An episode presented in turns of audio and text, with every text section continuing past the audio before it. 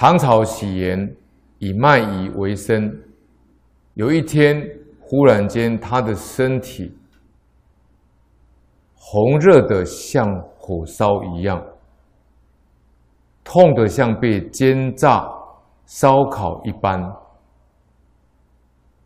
自己说只看到有一部火车在烧他的身体，并且。有万坨的鱼聚集在吃他的肉，啊，有人劝他了，多做一些功德回向。他于是呢，建造两尊观音像，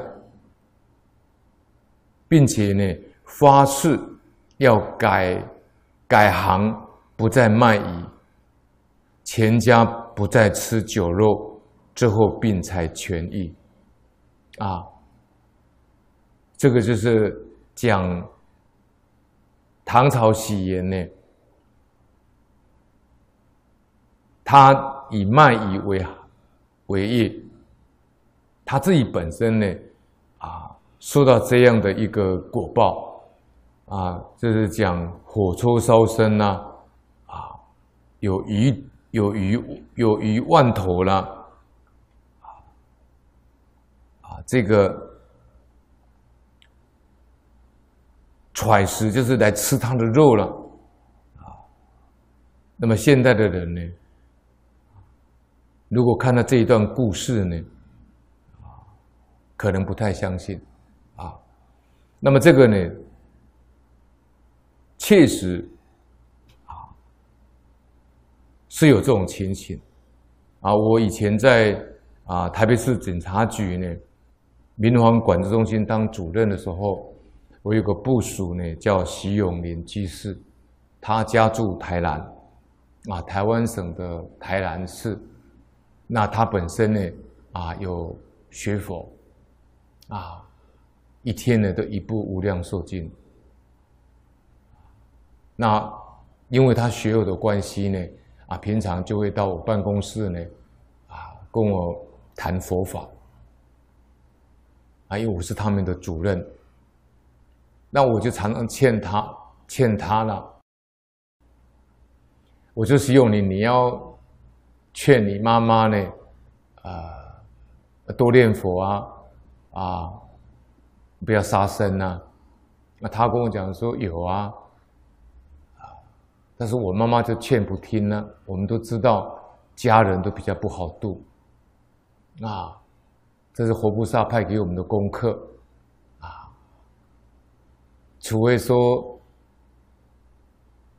你善根福德因缘都非常好，啊，可能父母都学佛啊，也吃素，那全家呢都是诸上善人聚会一处，那可能就没有这个共业，也没有这个业障，啊，也不需要你去度你的父母。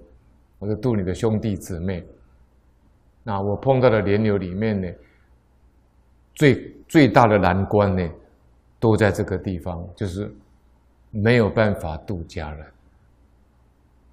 啊。那我就劝徐永年度他妈妈了，因为我们台湾台南呢，最有名的叫虱目鱼啊，虱目鱼，台湾人呢。也很喜欢吃这个树木鱼，那我就叫徐永林说，因为我知道台南呢，啊，一定有很多树木鱼嘛，啊，尤其有些有些人呢，特别喜欢吃树木鱼的头，啊，那我就劝徐永林、徐居士说呢，你叫你妈妈少吃鱼啦。他说没有办法，我妈妈一天一定要吃。三个鱼头，换句话说，要杀三条鱼了，啊，那终于无常就到来了，他妈妈就舍报往生了，那他人在台南就很紧张啊，打电话给我，啊，主任主任啊，帮忙啊，啊，啊，我妈妈往生了，需要助念呐。那当时呢，因为我人在台北，那他家住台南，等于台湾的南边呢，啊啊，远水救不了近火啊。那我说好了，我就打电话给台湾中部啊灿云老法师的一位弟子，在台湾很有名的建英法师。建英法师是记者出身的，原来是中国时报的记者。后来出家，那建英法师呢？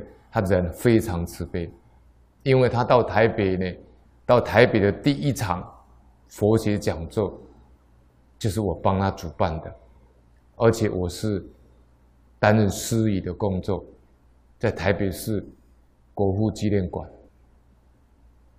建英法师，建英法师呢，他很慈悲，我一打电话给他呢，他就。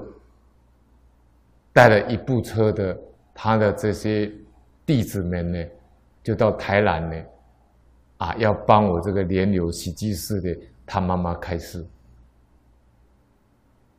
结果建宁法师旁边呢，有一位居士呢，有阴阳眼，他看得到，他看得到中阴身。结果建英法师呢，也有带这个弟子下去。这个弟子呢是在家居士，他有这个呃很特别的这个功能。结果一到台南喜济寺的家，因为他妈妈才刚死没多久，还在住院中。那建英法师就跟喜济寺讲啊，他说：“哎呀，你念的佛号哈，你妈妈佛都念不出来了。”喜济师就很好奇，问建英法师说：“为什么练不出来？”他说：“你妈妈的脖子这边呢、啊，通通被万头的鱼啊把它咬住了，就跟这里讲有鱼万头。”建英法师跟我这个喜济师不认识，他也不了解他妈妈到底是学佛。还是没学佛，是吃素还是吃荤的？鉴定法师不知道。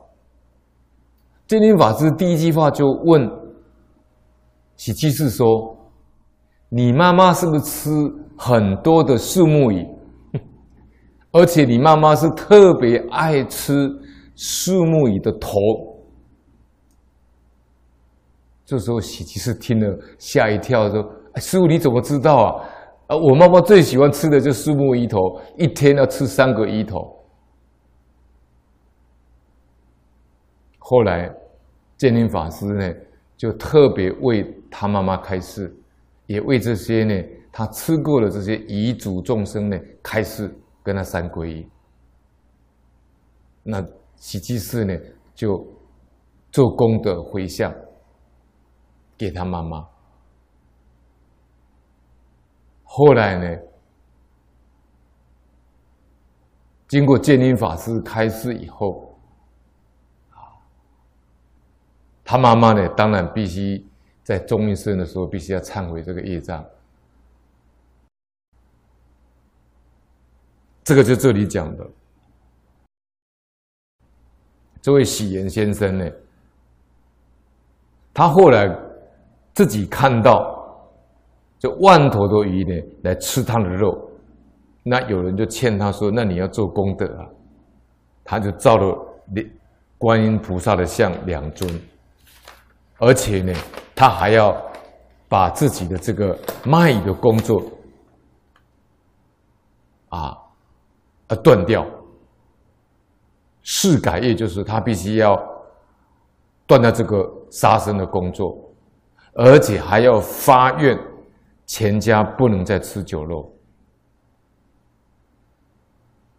后来他的病才好起来。